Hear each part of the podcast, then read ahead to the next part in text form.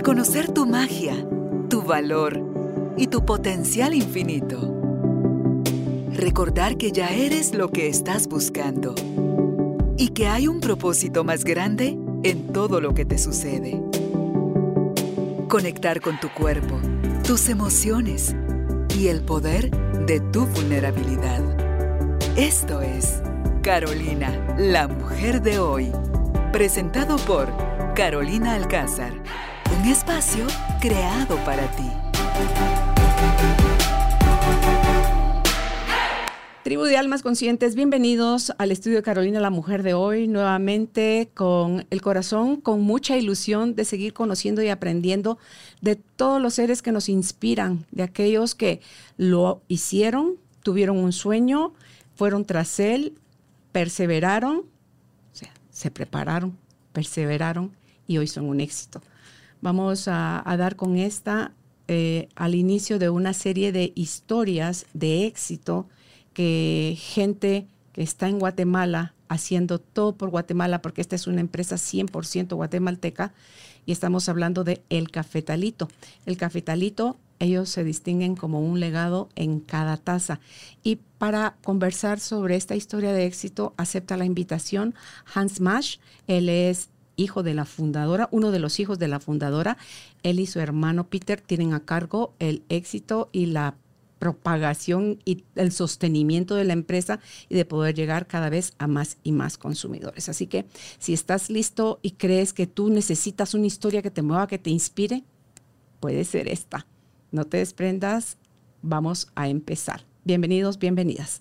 Hans, nuevamente, gracias por aceptar nuestra invitación y por estar con nosotros conversando de este legado de éxito, porque al final eh, eso es lo que ustedes son, y no puedo dejar de decir, el Cafetalito para mí es una empresa, una marca con la que yo me casé. Y cuando digo me casé, quiere decir, soy fiel consumidora de ellos, porque cuando yo estaba en la radio y teníamos todas estas actividades al, fuera, eh, en teatros, ellos confiaron en mí y patrocinaban todos nuestros espectáculos donde se llenaba el Teatro Don Juan y ellos pues generosamente muestreaban su café y la gente salía más que feliz con el producto en la mano y después de haber tenido una, una conversación con los especialistas. Así que bienvenido, Hans.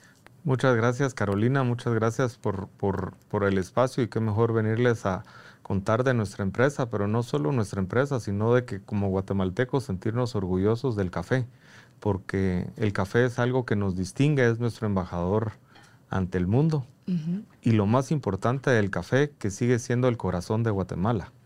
Sigue siendo, todavía tiene ese, ese fuerte, el producto que se consideraba hace muchas décadas, Hans, que sin el café Guatemala desaparecía del mapa. ¿Cree usted que eso sigue vigente? Sigue vigente y una de las razones es que pues sabemos que Guatemala tiene 22 departamentos, de los cuales en 20 se produce café y también es muy importante, de los 340 municipios, en más de 230 se produce café, entonces por eso seguimos diciendo que el café es el corazón de Guatemala. Ah, ok, con qué razón. Bueno, pues cuéntenos un poquito de la historia, usted es ya la segunda generación, ¿cómo, de quién fue la idea de naveguemos en el mundo del café? Es, es, muy, muy interesante porque la fundadora de la empresa, la fundadora del Cafetalito es mi mamá, que se llama Pilar y eso fue hacia el, año 64 más o menos, en 1964. Eh, eh, pues mi abuelo era exportador de café, pero fue la idea de mi mamá de empezar a tostar café y empezarlo a vender. Al inicio pues le compraba unas cantidades muy pequeñas a mi abuelo, ¿verdad? Para tostarlas, ¿verdad? Compró su primer tostador de café y empezarlas a vender. Este emprendimiento lo hizo ella con 21 años y lo empezó en el jardín de la casa de, mis abuelos. Eh, cabe resaltar tal vez en, el tiempo que ella fue eh, de las primeras en empacar eh, el café con una empacadora automática. Fue una de las, de las cosas que la, que la distinguió desde el, desde el inicio. Y algo muy importante es que logró hacer distintas clases o tipos de café, ¿verdad? Para los distintos mercados me llama la atención esto. Cuando ustedes empezaron, ¿empezaron solo a nivel grano o salieron de una vez grano y molido? Eh, grano y molido. Las dos cosas. Las dos cosas, grano y molido. Y tal vez lo que es muy importante, pues empezó ella a trabajar con lo que sería hoy por hoy, como le decimos, el food service, ¿verdad? Con restaurantes, hoteles, cafeterías, pero a la vez también sacó un producto para el anaquel de supermercados. Si nos podemos a pensar en los años 60, pues las cadenas de supermercado pues hay alguna todavía vigente y eran otras, ¿verdad? Y también lo más interesante y uno de mis recuerdos es que sacó el café en sobres pequeños. En esos sobres pequeños, pues su mercado era totalmente otro, ¿verdad? Eran mercados, pulperías, pequeñas tiendas. Entonces me recuerdo yo muy bien acompañarla a ella y ir de pueblo en pueblo, de tienda en tienda, ofreciendo el café. Claro, ya mucho tiempo después hubo otra marca por ahí que empezó a vender así en sobre. ¿Por qué? Porque esa gente es eh, tal vez no tiene para comprar el paquete entero, pero sí un paquete más chiquito, ¿verdad? Entonces son de alto consumo ellos y es que bueno que puedan tener acceso en eso. ¿Eso ustedes quitaron esa línea? No, actualmente la tenemos, sí. Tal vez platicando un poquito de lo que es el cafetalito, es que tenemos un producto para cada segmento de mercado. Ok. Eh, digamos, tenemos la, la, línea de todos los empaques pequeños que se va hacia el interior de la República, ¿verdad? Salen los camiones el día lunes y regresan el viernes y en el interior de la República pues visitamos los distintos depósitos, mercados, eh, pulperías, pequeñas tiendas para llevar nuestro, nuestro café. Y a la vez, pues siempre tenemos el área de food service, que es muy importante, y también el área de autoservicios, ¿verdad? De los distintos eh, supermercados. Y todo eso pues lo venimos haciendo hasta el año 1998, que sería tal vez otra fecha importante.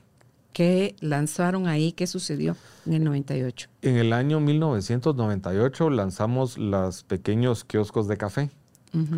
de, de, estos kioscos de café es bien interesante porque nos habla en esa época uno de los dueños de la cadena más importante de supermercados del, de Guatemala y nos cuenta pues que él había podido ir a un supermercado y mientras él hacía el supermercado podía tomar una bebida a base de café.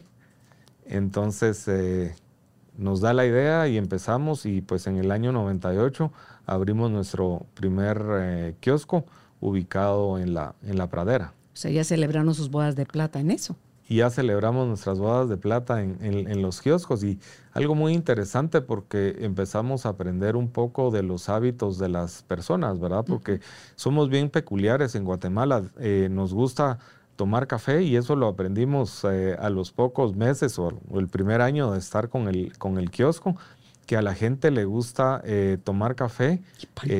y, sí, eso es muy importante, le gusta tomar café, pero no le gusta tomarlo solo, sino que le gusta tomarlo acompañado con algo, sea un panito, una galletita, cualquier cosita, pero no nos gusta tomar el café solo, ¿verdad? Si nos comparamos pues con otras culturas como los europeos o los americanos, no digamos los europeos, pues ellos se toman su café y se lo toman parado, ¿verdad? Un poquito. expresos. Expresos y, seguimos en, en el camino, pero los guatemaltecos nos gusta, aunque sea sentarnos un minuto, tomarnos el cafecito con algo más. Entonces, eso no, eh, fuimos aprendiendo, ¿verdad? Poco a poco fuimos aprendiendo de esos hábitos. Luego eh, empezamos a incluir en nuestras tiendas más productos, eh, tanto de las bebidas hechas a base de café, así como las cosas para acompañar, ¿verdad? Entonces, un poquito, pues, para contarles, tenemos tres formatos, ¿verdad? El formato de kiosco, una tienda ya más mediana y una tienda grande donde ya ofrecemos más, eh, eh, más en el menú, más items de, comida.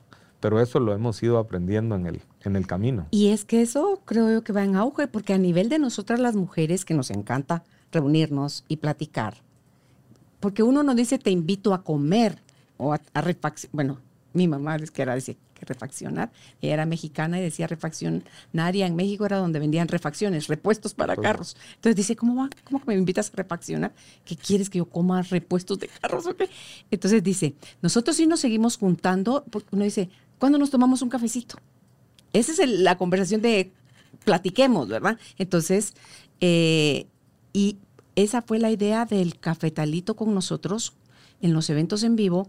Estaban viendo cómo se llevaba a cabo la presentación de un especialista y yo preguntándole cosas y hacíamos ejercicios y todo para que la gente pudiera vivir la experiencia de lo que se da aquí como un proceso de sanación y todo saboreado al aroma y al gusto de, del café. Hay una frase que me gusta que dice, el café huele a cielo recién molido. Es una frase de Jesse Lane Adams que me encantó, porque, ¿sabe usted? Cuando yo era pequeña, en mi casa no se consumía café porque mi mamá no tenía esa cultura en México. Entonces, cuando yo quería, pero me encantaba cómo olían las tostadurías y todo eso, yo me compré mi primer aparato para hacer café. No para consumirlo, sino para que mi casa se oliera con el aroma del café. Entonces, para mí sí es, es tan rico el sentir el aroma, porque lo transporta uno, creo yo, a la niñez, o con la abuela, mi abuela era la que nos daba a nosotros café en contra de la voluntad de mi mamá, porque ella sí era chapina y quería que nosotros aprendiéramos a tomar café. Entonces, chata, le decía, dame chance de darles cafecito a los niños. Entonces, solo si lleva leche. Entonces, era leche con café. Pero antes se hacía la esencia. No sé si usted recuerda cuando usted era niño, si le tocó vivir, la esencia de café que habían hasta unos botellitas especiales de vidrio donde se vertía al agua hirviendo cada quien en su taza y le daba así el espesor, no sé si esa es la forma correcta de decirlo, lo, fuerte del café, lo concentrado. Y, esas son mis memorias que yo tengo de, de café, del disfrutarme el aroma. Hoy lo tomo, pero lo tomo poco pero ya lo incluí en, en mi vida. Y fíjese que es súper interesante, usted menciona el tema de la esencia de café y cómo son las cosas. Eh, ahorita, en los últimos años, se ha vuelto de moda a nivel mundial nuevamente esta esencia de café. Ah, mire. Esta esencia de café anteriormente pues la hacíamos con agua caliente, ¿verdad? Usualmente eh, en todas las casas se tenía una manga, pero esta manga era del saco de azúcar eh, que antes vendía en, manta. Y se hacía y se iba curando, ¿verdad? Conforme íbamos haciendo el café, se iba curando y se hacía esta esencia. Hoy por hoy, pues se utiliza, eh, se puede utilizar en filtros de papel o lo que hacen también es una extracción en frío. Lo dejan el café, eh, el, digamos, se pone el café en un recipiente con agua fría y se deja en la refrigeradora o a temperatura ambiente y entonces ya después al día siguiente tenemos nuestra esencia. Y esta esencia la podemos tomar ya sea caliente, ¿verdad? Agregándole agua caliente o agregándole más agua fría. Y esta, esta nueva forma de tomar café se llama el cold brew. Entonces es bien interesante cómo esas tradiciones de hace más de 100 años, porque digamos mi abuela lo contaba, estaba en la mesa, ¿verdad? Tenían la esencia siempre y cuando pasaban alguien a tomar café llevaban la esencia o ya cada quien sabía dónde estaba para tomarlo a su gusto. Pero cómo todo esto vuelve, ¿verdad? Sí. Y el café, pues la realidad que tiene solo muy buenos, eh, buenas cosas para nosotros, ¿verdad? Eh, hay muchos estudios de, hay un estudio muy especial porque usted hablaba también de que cuando eran pequeños o de una edad eh, pequeña no les permitían tomar café.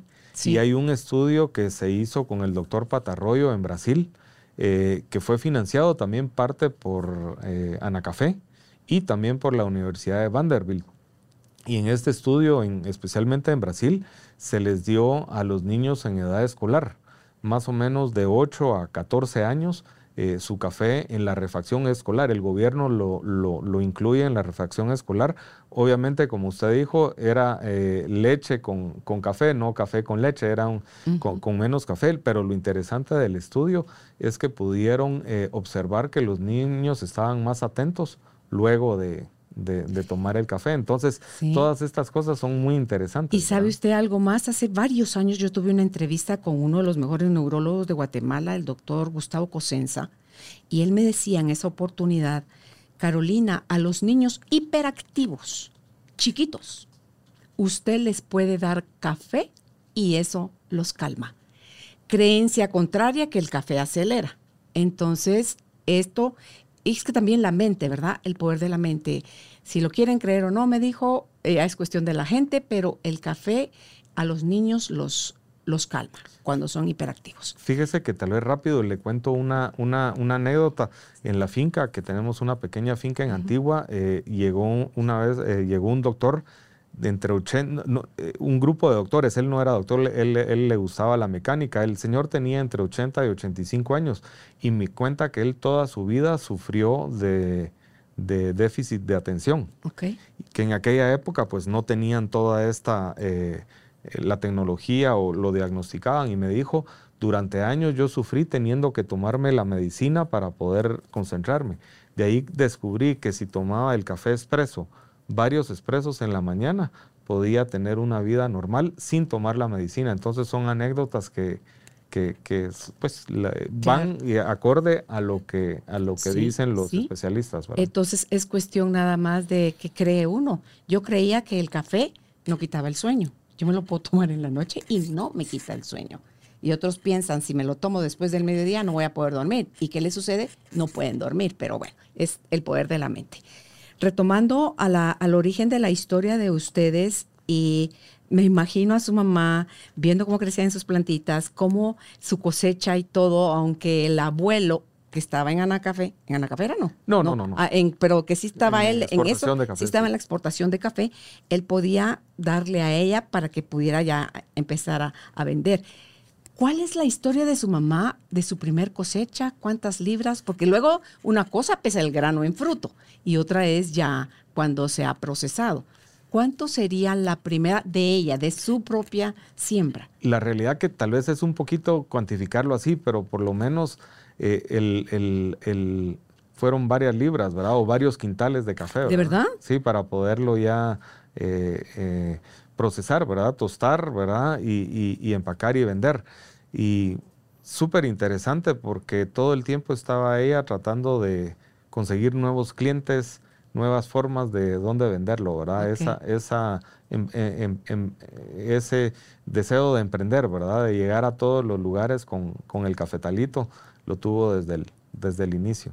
Su papá la apoyó a ella en el emprendimiento? ¿Ella era independiente en su emprendimiento? La realidad que sí, pero la realidad ella lo empezó cuando todavía era soltera. Soltera, sí, alrededor de 21 años. Entonces, siempre fue su, su, emprendimiento. ¿Hasta qué año estuvo ella activa como jefe del, de la empresa? Más o menos hacia el 93 o 94, que es cuando ya tomamos la, nos involucramos con mi hermano y ya tomamos la, la empresa. ¿Fue idea de su mamá? ¿Nació del corazón de ustedes? Porque a veces nos toca heredar cosas en las que la gente no está queriéndose meter. En el caso de Peter y usted, ¿sí estaba ese deseo?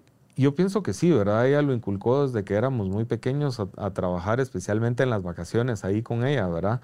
A ir viendo todo el proceso y ayudarla en los distintos... Eh, eh, en las distintas partes del negocio. Entonces, creo yo que sí, ella desde el inicio eh, tenía la idea de que nosotros nos involucráramos y lo logró, que a veces es difícil, ¿verdad? En, las, en las distintos familiares o... En el cambio generacional. ahí es donde si el dueño está muy metido y no le quiere dar muchas alas a uno, ahí empiezan los retos mayores. Y tal vez antes de que se me olvide, también eh, cuando empezamos a tener, pues ya ahorita son más de cincuenta y pico tiendas de café y como hacíamos toda la pastelería y la comida, la que empezó haciéndolo fue mi hermana. Entonces mi hermana también está eh, involucrada con, con nosotros. Ella completa esa parte de que uno no se puede tomar solo el cafecito, sino que hay que acompañarlo con la comida. Cuando ustedes toman, toman en un nivel la empresa cuánto la han logrado aumentar y cuáles fueron sus mayores retos a la hora de entrar ustedes a suceder a su mamá. Excelente, porque pues gracias a Dios ella ya nos había dejado una empresa con una eh, estructura muy sólida, ¿verdad? Porque eso es lo más difícil eh, ir haciendo a la gente. Digamos, ya teníamos nuestro jefe de producción que todavía está con nosotros, eh, con más de, ¿qué? Cincuenta y pico de años de, estar con nosotros. Teníamos a nuestro tostador o roastmaster, como le llaman ahora, que todavía está con nosotros y tenía ya alrededor de seis vendedores, ¿verdad? Entre seis o ocho vendedores. Y le diría yo que tal vez ahorita eh, la empresa, gracias a Dios, eh, ha crecido eh, unas tres veces de lo que ella nos la, no la dejó, pero sí definitivamente esa base sólida y fuerte que tiene el cafetalito es gracias a que ella nos dejó a todas a todas esas personas, a esos colaboradores que todavía están con, con nosotros. Que usted me contaba fuera de la grabación que la finca que tienen de cultivo propio de ustedes está en Antigua Guatemala y las otras regiones que cubren, eh, ustedes compran el, el, grano, que son eh, Atitlán, Cobán, Fraijanes, Huehuetenango, San Marcos, tienen la Blend y tienen también ahora esta Golden. Golden, sí, sí, fíjese que, eh, digamos, la, la, finca en Antigua, pues nosotros producimos nuestros granos de Antigua pero eh, el café de Guatemala, que es lo que nos tenemos que sentir orgullosos, son ocho distintas regiones que nos van a dar un sabor totalmente diferente en el perfil de la taza. Y lo que hacemos nosotros es eh, comprarles a todos los productores de las distintas zonas y realmente eh, hemos logrado hacer algunos programas muy interesantes porque no solo le compramos a productores, digamos, medianos o grandes, sino también le compramos a, productores eh, pequeños y cooperativas. Eh, ahorita pues nos sentimos orgullosos que tenemos una alianza y compramos ya por varios años en el área de Atitlán a una cooperativa que se llama Coatitlán, que eh, producen una calidad perfecta. Entonces, eh, pues es parte de nuestro, de nuestro día a día estar buscando los mejores granos de Guatemala para poderlo llevárselo a los consumidores. ¿Desde el inicio se llamó el cafetalito o fue algo que modificó su mamá con el tiempo? No, desde el inicio, desde el año 64 se llamó el cafetalito. ¿Cómo se le ocurrió? No, ah, ¿Qué cuenta ella? No, no les cuenta A ella un día se le ocurrió y el cafetalito, ¿verdad? Porque como era pequeña, su empresa, entonces la bautizó el Cafetalito. Pero es Don Cafetal, o sea, ya no es el Cafetalito, es Don Cafetal. Ah, mire qué interesante. Y ahí em, entiendo ustedes exportan también. Sí, fíjese que tenemos eh, el área de exportación de café tostado, tostado y molido. Eh, tenemos ya una distribución en El Salvador, otra distribución en eh, Belice y también en algunos lados en Estados Unidos proveen a otros clientes, no solo al, como uno pequeño consumidor que compra para la casa, sino que para restaurantes y todo? Sí, en, tanto en El Salvador como en, en Belice proveemos a las cadenas de autoservicios, a los supermercados y también a los restaurantes, hoteles y las distintas personas. ¿Y aquí en Guatemala? También tenemos un área fuerte de food service donde vendemos también eh, para los restaurantes, hoteles, hospitales, cafeterías. Claro, amén de los kioscos propios, pues, que, usted mencionaba que eran en el 98. ¿Cuántos, qué, ¿Cuántos kioscos tienen ahorita? Fíjese que eh, tenemos alrededor de 52 y muy interesante porque gracias a Dios esta semana estamos inaugurando ya en Quesaltenango. Ah, muy bien. Vamos a inaugurar nuestra primera tienda en, ¿En Quesaltenango. Dónde van a estar? Fíjese que vamos a estar adentro de la tienda de EPA en Quesaltenango, de la ferretería EPA en Quesaltenango. Ah, no sabía yo, tengo, tengo rato de no ir a Shela, pero que ya tienen EPA también. Sí, sí, sí. Ah, y qué bueno. También eh, estamos inaugurando, primero Dios, el jueves en el Centro Comercial Los Altos. El Centro Comercial Los Altos está ubicado en Totonicapán. Ah, ese es otro. Otro, sí. Que ¿Y dónde queda EPA en Shela? EPA queda en el centro de Quesaltenango, en un área que se llama El Tinajón. Ah, ¿usted cree que ese no es el centro? Esa es ya la salida. Ah, esa es la salida como cuando, porque cuando usted está en esa, en esa, bueno, es que antes eso era de tierra, yo viví en Shela, esa calle era de tierra.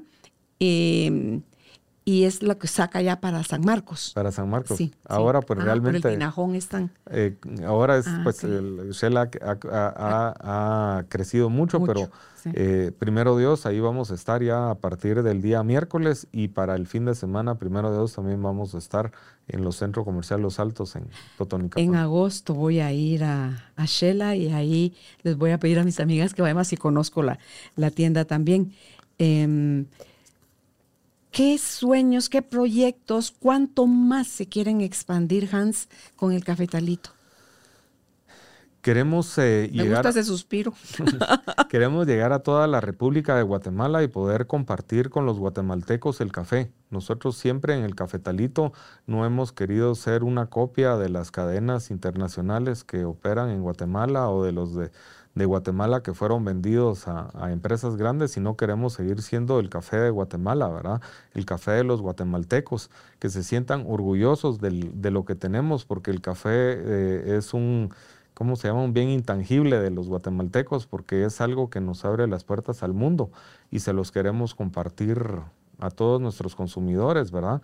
Las distintas regiones eh, de Guatemala para que los prueben, ¿verdad? Para que sientan sus diferencias en el perfil de la taza, los distintos blends y muy, muy, muy importante en nuestras tiendas, pues que lo puedan acompañar con productos guatemaltecos, ¿verdad? Con productos que, que nos identifican y qué mejor que tomarlo con un buen, un buen café. Claro. Cuando miro su camisa y que trae usted el logo, esta maquinita para moler café, que es máquina casera, ¿verdad?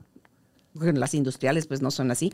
Una máquina casera me hace pensar en uno de mis hijos, él vive en Irlanda y él cuando se lleva el café para allá, que es este café, se lo lleva en grano. Y cuando me pide, me dice, tráemelo en grano, pero ya está molido. Le digo yo, no, yo prefiero en grano porque yo lo muelo antes de usarlo y hace diferencia. Le digo así todavía como que, exagerado.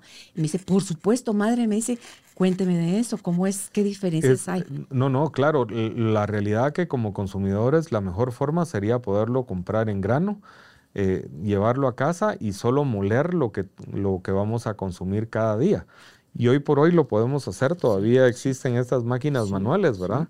Eh, en esta forma y hay otras formas y también eh, hay molinos eh, pequeños de casa también para hacerlo.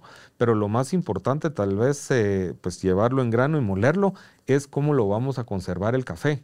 De estos han habido varios estudios y creo que bastantes personas están o, o, les gusta saberlo. En este estudio que lo hicieron pues conocedores, la primera fue ponerlo en el congelador la segunda fue ponerlo en un recipiente hermético, ¿verdad? Tenerlo en un recipiente hermético, pues los venden en distintos lugares. Y la tercera fue eh, en el refrigerador, ¿verdad? Congelador, recipiente hermético y refrigerador. Y realmente la que ganó fue el recipiente hermético, porque ahí es donde mejor se conserva eh, el café y también si vemos aquí nosotros tenemos este, ah, esta bolsa, es muy importante, muy especial, que realmente es como un recipiente hermético, porque aquí teníamos, tenemos una válvula que nos permite salir los gases del café, pero no entrar el oxígeno, que es lo que nos va a oxidar el, café. Y entonces aquí lo cortamos y luego solo vamos consumiendo lo que queremos lo volvemos a doblar acá y con esta, este, este, tie aquí de metal se sella fácil. Entonces aquí pues sería como tenerlo en un recipiente. Déjeme ver, porque eso que usted está explicando ahorita. Ah, mire, qué poco curiosa yo. Nunca me había fijado en eso. Entonces ahí salen los gases. Los gases del café, y, pero no permite que entre porque es una válvula de una sola vía. No permite que entre el oxígeno, que es el que nos va a dañar nuestro, nuestro café. Es el enemigo, ¿verdad? Porque lo va a oxidar según la región huele diferente el café, por ejemplo, porque yo le hago así y también me va a permitir más fácil sentir el, aroma. Si yo lo presiono un poquito, sale como el, el, olor, ¿verdad? Definitivamente hay regiones que son un poquito más eh, aromáticas. Y en el café es bien interesante porque, digamos, eh, eh, lo que vamos a tener eh, tres cosas que nos va a diferenciar el café, ¿verdad? El, cuerpo del café, eso es cuando estamos hablando de la bebida. Eh, una es el cuerpo, que se refiere como tomar un vaso de leche entera y después tomar un vaso de leche descremada, ¿verdad? Que la leche entera pues nos va a dejar algún, alguna sensación en la boca, en cambio la leche descremada pues es como agua, ¿verdad? Ese se llama el cuerpo del café. Luego el... la acidez. La acidez que es muy, muy interesante. La acidez es una acidez cítrica deseable, no es una acidez estomacal que, nos sentimos mal. Esta acidez, eh, digamos, los cafés de Guatemala tienden a ser eh, todos ácidos, ¿verdad? Unos más pronunciados, otros menos, pero es lo que caracteriza al café de Guatemala. ¿Y depende de la altura donde fue sembrado? Sí, es, bien interesante. Luego eh, sigue la fragancia, ¿verdad? La fragancia es lo que vamos a sentir de la bebida de café. Y es bien interesante lo de la acidez, porque aquí tenemos estas tres cosas, ¿verdad? Cuerpo, aroma y acidez. Y del otro lado tenemos por qué nos vamos a tener una, un, distinto sabor en el café. Uno va a ser la altura, donde lo cosechamos. Dos va a ser el clima. Y tres va a ser el suelo. Y si comparamos, digamos, Antigua, pues eh, eh, la altura son más o menos entre 1500 a 1600 metros sobre el nivel del mar. Es, una altura considerable. Y luego el clima, la antigua es bien interesante porque tenemos bien marcada la época de lluvia con la época de verano o de, o de no lluvia, ¿verdad? Aquí en Guatemala.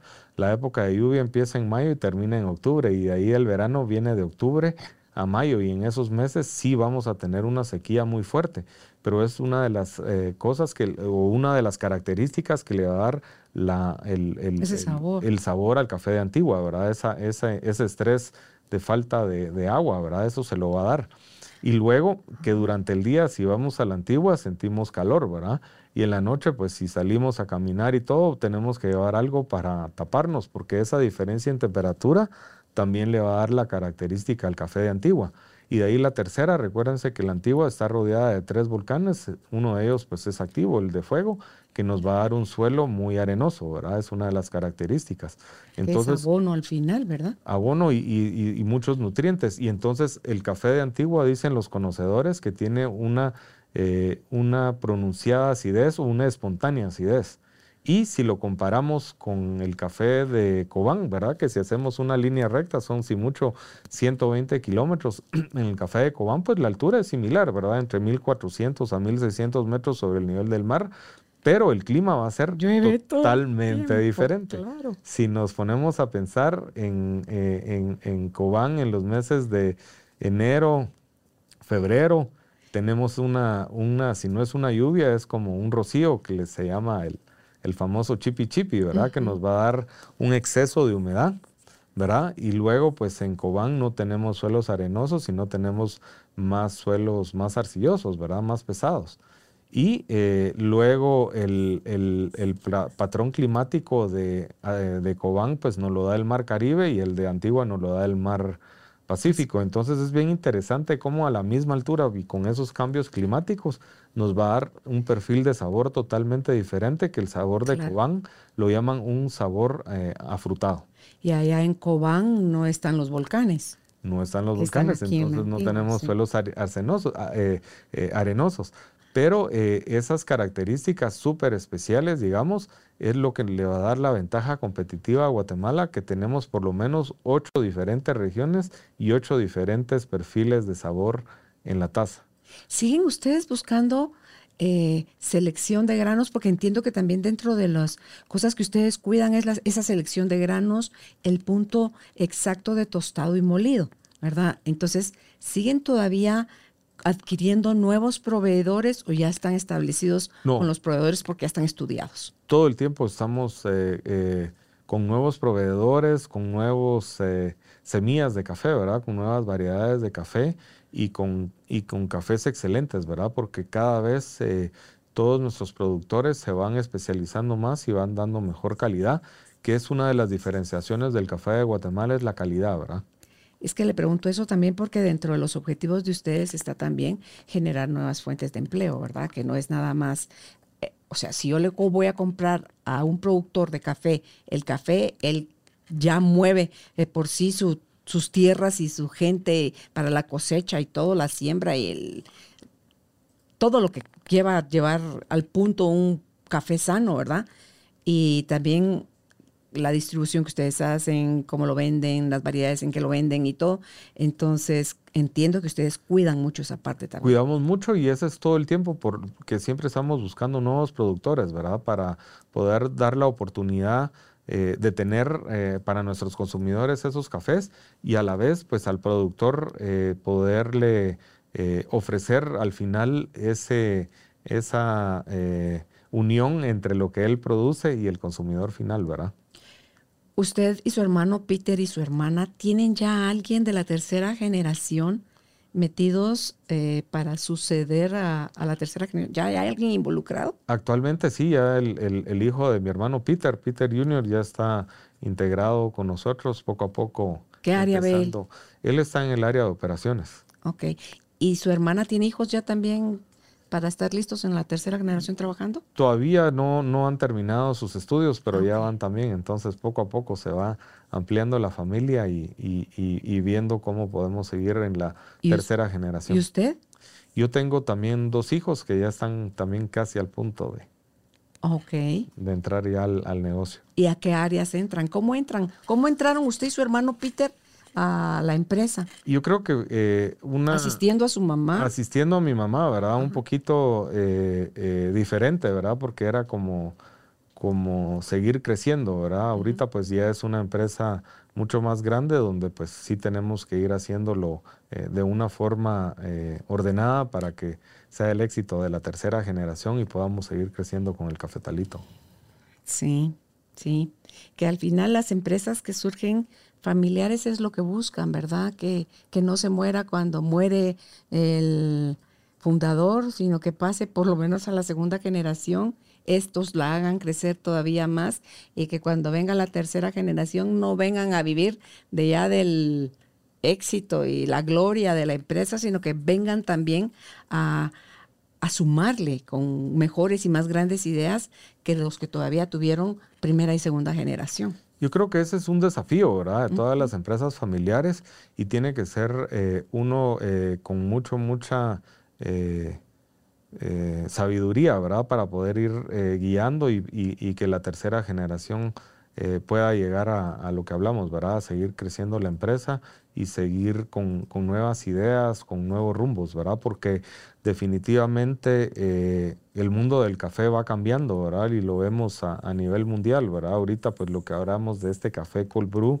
que son cafés ya preparados de distintas formas, ahorita viene una generación también que les gusta el bienestar, ¿verdad? Entonces ver cómo el café se va empatando con el bienestar de la, del consumidor y, vienen muchos desafíos. Entonces creo yo que esa tercera generación es donde nos pueden aportar esas ideas que tal vez uno a veces se queda un poquito...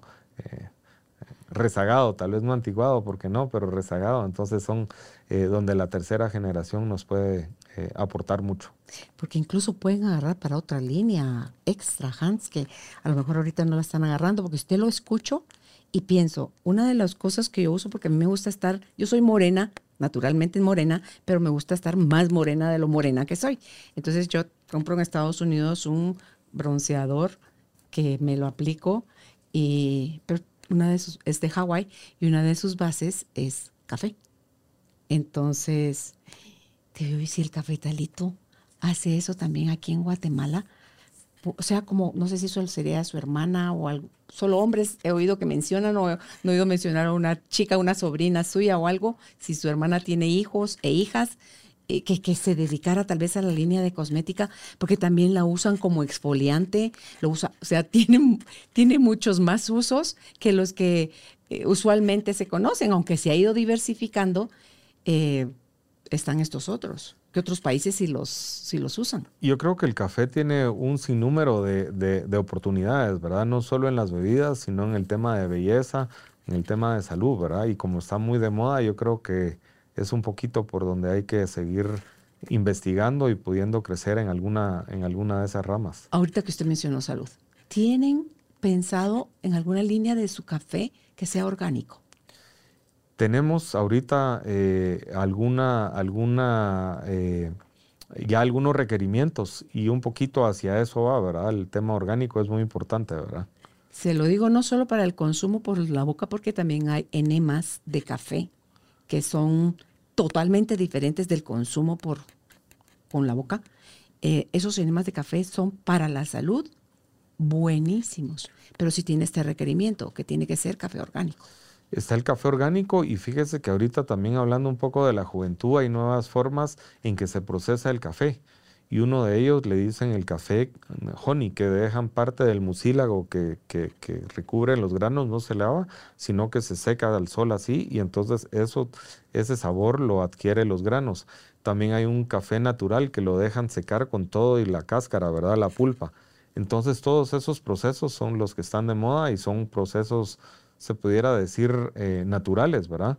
Y creo yo que estas nuevas generaciones son sabores que les están eh, atrayendo a ellos, ¿verdad? Y es donde tenemos que investigar y parte de algunos desarrollos como el cafetalito.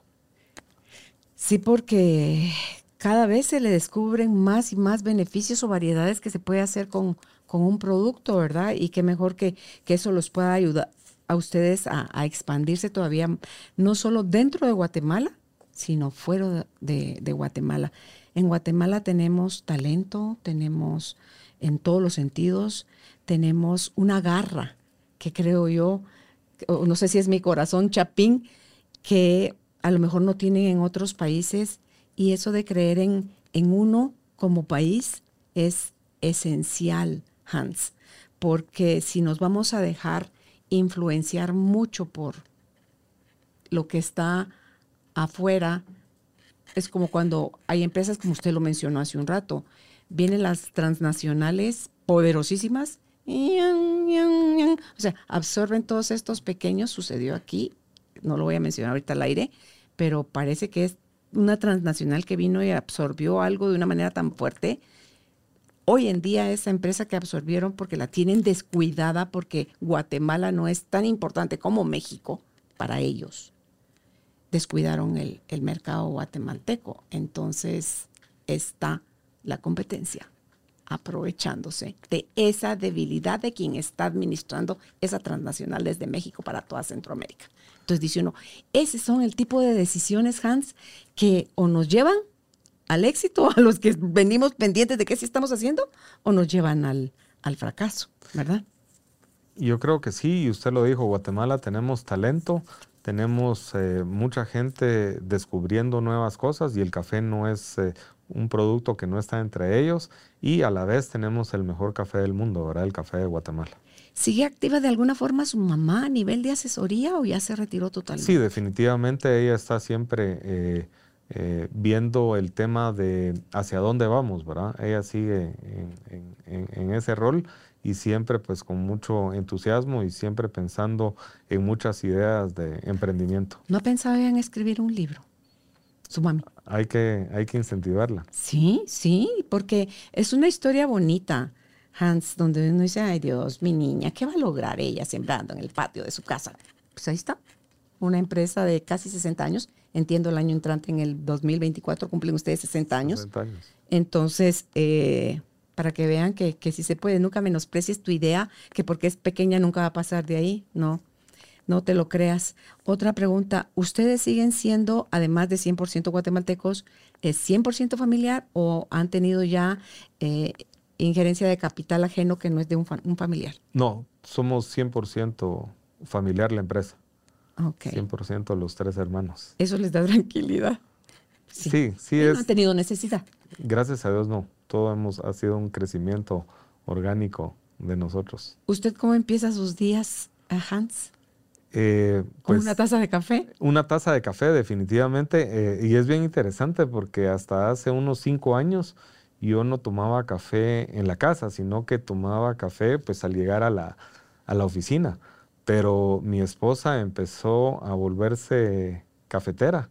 Un día eh, en un viaje le ofrecí una taza de café, total es de que de cinco años para acá ella tiene ya todos los métodos para hacerlo, entonces en lo que eh, nos alistamos para empezar las labores, ella es la que hace la primera taza de café. ¿Cree usted que tiene mucho que ver en cómo queda ese café, su sabor, su todo, el equipo con el que lo está haciendo? Definitivamente, y yo creo que lo más importante como consumidores es eh, el equipo que a nosotros nos gusta, ¿verdad? Porque hay algunas personas que tal vez son más de café expreso, ¿verdad? Con una máquina para hacer café expreso. Hay otras personas que pues realmente el café expreso no es de su agrado y les gusta hacerlo eh, en una cafetera de, de goteo, ¿verdad? Como le dicen en la, marca, en una Mr. Coffee. O hay otras personas que les gusta la prensa francesa, que es otra forma de... Es esa jarrita donde vamos de hacerlo, sí, sí, sí, que ponemos el café. Eso se me hace mucho trabajo. Puede ser un poquito más, o eh, el, método que habíamos hablado, Melita, que es un filtro de papel, ponemos el café y solo le ponemos el agua caliente encima. ¿Ustedes no han sacado nunca este que es en, cositos chiquitos? Esa es muy buena pregunta. El pot todavía, el pot todavía no lo tenemos. Pot se llama. Pot, sí. Eh, o cápsulas, ¿verdad? Están los dos, que es el próximo proyecto, porque ahorita pues en muchos hogares ya les gusta, digamos, ahí podemos tener, digamos, una cápsula de Antigua o de Atitlán, y entonces tal vez al esposo le gusta Antigua, a la señora le gusta Atitlán o, lo que les guste y podemos eh, tener distintas eh, oportunidades en una tasa. Y, eh, pero lo importante al final es eh, el método que a nosotros nos gusta, ¿verdad? Y todos son válidos. Ok. Usted como consumidor, ¿cómo ve que al café, el productor, perdón, de, de, café, y que este es el negocio de ustedes, que al café le echen azúcar que al café le echen algún otro aditivo que no sea el café. Fíjese que es bien interesante porque definitivamente eh, le cambia el sabor, ¿verdad? El, azúcar le va a cambiar el sabor o, la leche le va a cambiar el sabor. Pero muchas veces lo que he podido observar en mi experiencia es que la gente empieza echándole azúcar y leche y conforme va probando los distintos de café de una buena calidad, se da cuenta que con un café de buena calidad podemos irle quitando el azúcar y la leche y también que son calorías. Sí, no, y es que surge esa duda en mi mente porque cuando usted mencionó lo de los pots, estos también ya los hacen de sabores, ¿verdad? O sea, si usted quiere hacer un cappuccino o si usted quiere hacer otra versión, el café en sus distintas versiones, ¿verdad? No solo un café eh, natural, sino que con otras versiones. Yo creo que es eh, también como nos gusta, pero sí definitivamente en estos pots o cápsulas cuando tienen sabores y tienen otras cosas, pues ya no son totalmente naturales, ¿verdad? Tristemente para poder llegar a esos sabores tenemos que adicionarle cosas artificiales. Pero pienso yo que en el largo plazo esas personas van a probar el café de buena calidad y se van a alejar y van a volver a lo, a lo básico, ¿verdad? Muchas veces, eh, esa es buena pregunta, es la puerta de entrada al café tanto eh, pienso yo en la juventud, ¿verdad? La juventud empieza tomando estos cafés con azúcar y con leche, con crema, con sabores, con chocolate, y luego eh, se va hacia el café de buena calidad. Entonces, creo yo que eh, no están del todo mal porque es la puerta de entrada para poder tener ese consumidor exigente de una excelente calidad. Que usted mencionó ahorita algo cuando dijo el café con chocolate, porque hay marcas que manejan esas, esas mezclas. Entonces, eh, bueno, y sí que como usted bien dice, también es, depende del gusto del consumidor, ¿verdad? Cuando estábamos hablando de los kioscos Hans, usted mencionó que tienen 52, que ya celebraron sus bodas de plata, que surgieron en 1998, y eh, además del kiosco tienen ya restaurante, restaurante formal. Sí, fíjese que es... Eh, este de Shela es kiosco. El de Shela es kiosco, sí, y, el, y el de Totonicapán es un restaurante mediano eh, cuando cuando usted dice mediano, ¿cuántos comensales caben? Cuando le decimos mediano, caben alrededor de 60 eh, eh, consumidores y ahí ofrecemos los, no solo las bebidas a base de café, sino también ofrecemos la pastelería completa y ofrecemos siempre alguna cosa salada. Tenemos empanadas, tenemos sándwiches de distintas clases y tenemos también algo muy interesante y que ha sido muy bien recibido por nuestros consumidores, algo guatemalteco. Tenemos tamales y tenemos ahorita unos chuchitos también. Ah, ok. Que es algo muy guatemalteco. Y, eh, producidos por ustedes. Producidos por nosotros. Y entonces esto ha sido de muy buena aceptación. Y eh, le diría yo que tal vez en cuatro restaurantes ya grandes tenemos incluidos desayunos. ¿Cuántos restaurantes grandes tienen? Tenemos, eh, eh, está uno ubicado en San Lucas, Zacatepeques, el otro en la octava avenida y once calle de la zona 1.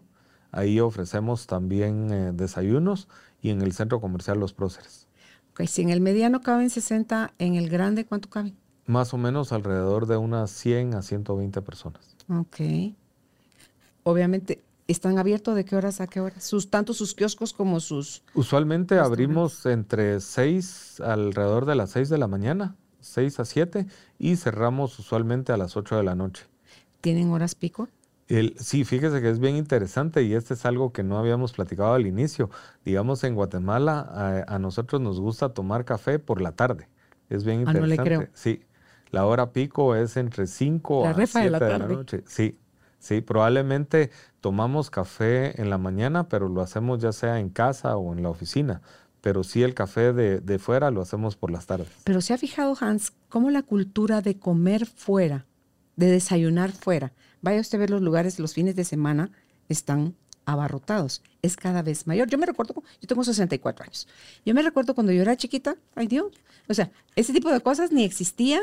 Usted quería comer eso, se lo comía en su casa. Y eh, ahora es cada vez más usual el ir a un restaurante a desayunar. Yo pienso que es, es, bien interesante y yo tuve la experiencia cabalmente ayer, el día domingo, fui a un centro comercial y todos los restaurantes tenían la opción de desayunos algo que como dice usted, eh, hace tal vez 10 años también no lo mirábamos, o 15, ¿verdad? ¿Usted sabía que eran para almuerzo o para cena? Para almuerzo o cena, ahorita se ha ido ahí. Y yo creo que bien interesante, digamos, en, en, el fin de semana, eh, especialmente post pandemia, queremos salir, ¿verdad? Queremos tener experiencias, ¿verdad? Yo creo que esa sería la palabra ahorita, tener experiencias que, que, no habíamos podido tener y por eso se ha dado tanto, ¿verdad? El desayuno fuera de casa el fin de semana. Y luego, entre semana, tristemente por el tráfico tan pesado, ¿verdad? Muchas veces no podemos eh, consumir desayuno en, casa o estamos tan apurados o tenemos que salir a deshoras, ¿verdad? Personas que están saliendo a las 5 de la mañana de su casa que probablemente no tienen apetito o tiempo para desayunar. Entonces vemos cómo entre semana esos fenómenos del tráfico se está dando más al desayuno fuera de casa. Y luego, pues el fin de semana queremos tener las experiencias que probablemente durante la pandemia nos, nos privamos, ¿verdad? Es, es un poquito en mi experiencia la, el análisis que he hecho, pero sí es bien, bien interesante. O sea, usted habló de cómo fomentar o aumentar el consumo del, del café. Eh, todo esto del cold brew y todas las versiones, lo que puedan ustedes hacer sus cápsulas o pods en el futuro. Eh, cada vez la gente joven está creciendo, se vuelven como más consumidores, aumenta el número de consumidores en automático. Entonces, eh, es ir nada más sosteniendo uno su, línea, digamos, su calidad, pero no por eso detenerse, sino que seguir abriendo brecha. Y bien interesante, tal vez, eh, ¿por qué ahora consumo café en mi casa? Es porque mis hijos empezaron a consumir café, ¿verdad? Y ahorita es bien interesante, tengo una hija de 17 años y ella es la que en realidad eh, está haciendo todas estas mezclas con, con el café. Entonces ella ah. Eh, yo me pongo a pensar cuando yo estaba en el colegio o, llevar café al colegio, eh, eh, nunca lo hubiéramos pensado. Ahora lo interesante en la forma en que esa juventud lo está haciendo es que lleva el café, pero lo lleva frío. Esos famosos termitos. Los termos que ahora están muy de moda mm. también para hacer... Ante todo si tiene esta marca de cuatro letras, que todo el mundo quiere tener una de esas cosas. Sí, sí, entonces es bien interesante eh, ¿Ustedes no han pensado en sacar esa línea? Tenemos termos, también vendemos termos en las tiendas para, para, ah, llevar a casa, pero bien interesante porque eh, estas personas jóvenes, como mi hija de 17 años, usan el café, pero lo están mezclando con otros sabores. Ahorita que está de moda la proteína, está... Ah, es que también para el gimnasio el, café le da un... El, el, pre y el post, como le llaman ahora, del, del, del, del entreno eh, entonces creo yo que el café, como usted dice, tiene mucho todavía por descubrir y mucho por hacer, porque incluso ahorita tal vez la tendencia más nueva que vi en Estados Unidos es que le están echando, bueno, proteína, que ya sabemos que está en, el ambiente, ¿verdad? Para los entrenos, pero también ahorita empezaron con los hongos, que en inglés le dicen los shrooms. Estos son hongos que los venden eh, en polvo, por así decirlos, y se lo adicionan a, las bebidas y el café, pues gracias a Dios es una de estas. Y más que todo es para dar eh, proteína, ¿verdad? Y con el café nos da energía. Entonces, pues siempre es otro tipo de bebida energizante que ahí viene, ¿verdad? Pero el café siempre presente. ¿Qué legado quieren, Hans, dejarle ustedes a su familia y a Guatemala con este negocio del café, a la familia Marsh. gracias, gracias. De la familia Chapín. A la familia Chapina, pues eh, que se sientan orgullosos de que Guatemala tiene el mejor café y que lo pueden consumir en el, en el cafetalito y que nos sintamos orgullosos de esa parte, ¿verdad? Del café que producimos. Y luego, pues a la familia eh, tener algo sostenible en el tiempo, ¿verdad? Y siempre eh, innovador. Y que somos toda una familia y no solo la familia March, sino que es toda la familia de, los demás de 500 colaboradores que conforman el cafetalito y con sus familias, ¿verdad? Que todos, gracias a ellos, eh, pues nos debemos a nuestros consumidores y a seguir adelante. De esos 500, ¿cuántos hay en la capital? Eh, yo pensaría que estamos alrededor de 450. Ok, y el otro resto está con la compra del café y toda la traída del café y todo el movimiento de... Del café. Y, los, restaurantes. Sí. Ah, ok. Eh, y otra cosa creo yo, Hans, que es no porque un café es caro, es de buena calidad. O sea, que a veces se asocia a eso, sino que aquí hay que ver calidad y que el gusto de, de uno y ustedes le dan a uno con todas estas variedades, con estas ocho opciones que tienen de ir, quien no lo ha probado, la invitación es a que lo prueben. Yo especialmente en mi casa, para mi casa, consumo el de la antigua, mire, y es el de la finca de ustedes. Eh, no me pregunte por qué.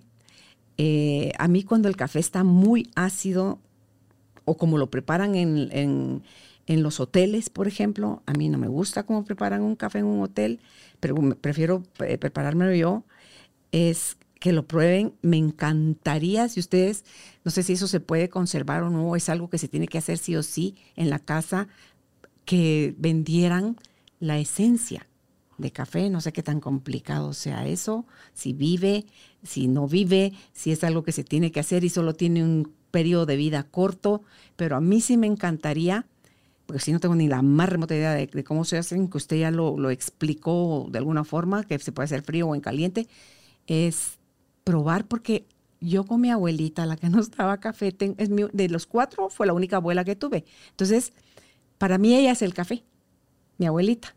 Entonces, tener, si yo llegara a probar eso, sería como tener otro poco de mi abuelita, a pesar de que se murió en 1983. Entonces, eh, ojalá ustedes, pero sí se puede hacer eso, ¿no? Se para puede comercializarse. Se, puede hacer, eh, creo yo que es uno de los proyectos que viene en el cafetalito, ¿verdad? Esa, ¡Qué bueno! Ay, sí, voy a estar pendiente porque si quiero, es que desde las cositos, donde esas jarritas, que no son jarritas, eran, tampoco eran pichelitos, eran, ¿cómo se le llamarán esos recipientes? De vidrio eran, ¿verdad? Sí, sí. Sí, con una tapadera. Sí, una tapadera. A cuenta como donde hay gente que lo usa tal vez para el aceite de oliva. vinagre, aceite de oliva en los, en los restaurantes de hace muchos años, en algunos lo usaban y, la, y eso. La realidad que creo yo que es un buen proyecto, ¿verdad? Y tal vez comercializarlo en ese tipo de... Para de una vez. Nostálgico.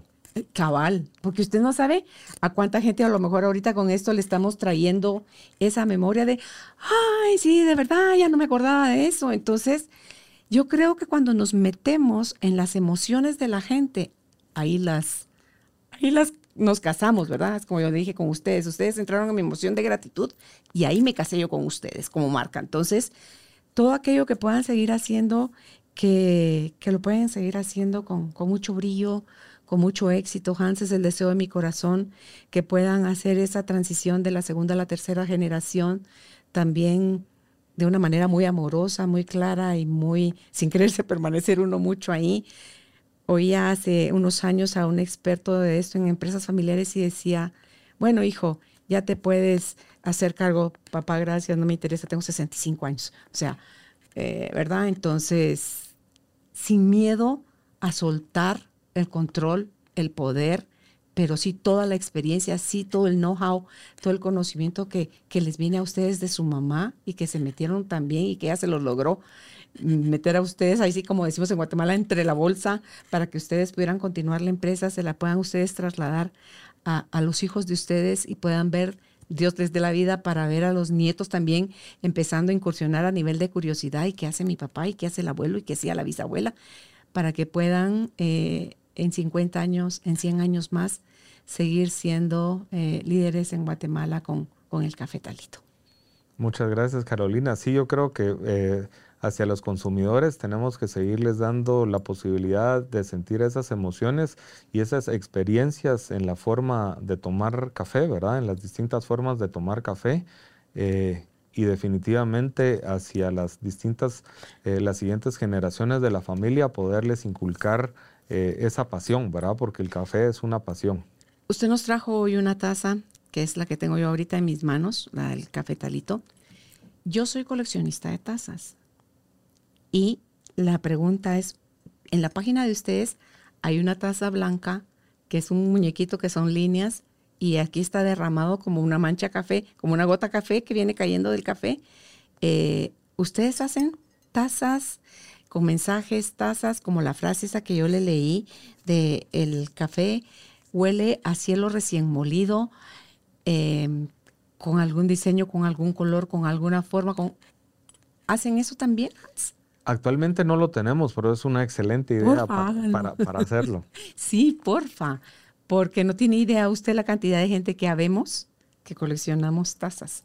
Entonces, Em, y una de, de mis favoritas, ¿usted jugó alguna vez con las pelotas de tripa de coche? Sí, sí. Bueno, tengo una de esas que es una pelota de tripa de coche. O sea, para que vea como ustedes son 100% guatemaltecos, por dónde se puede ir la creatividad para que sostengamos al chapín en nuestras tradiciones chapinas.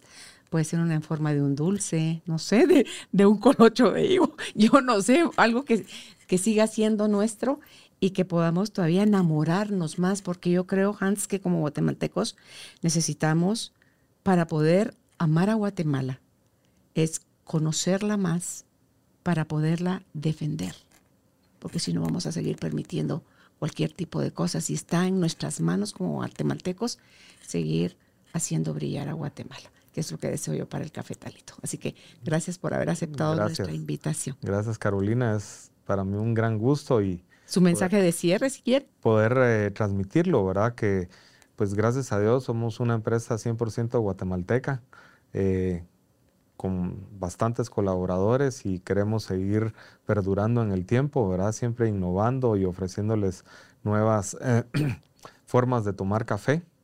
Y lo más importante es sentirnos orgullosos de ese café, porque el café es el corazón de Guatemala. Y muchas gracias. A usted, gracias. Gracias por ser parte de esta tribu de almas conscientes. Comparte este episodio para que juntos sigamos expandiendo amor y conciencia. Recuerda visitar nuestra página www.carolinalamujerdehoy.com.gt. Encuéntranos también en redes sociales como Carolina la Mujer de Hoy.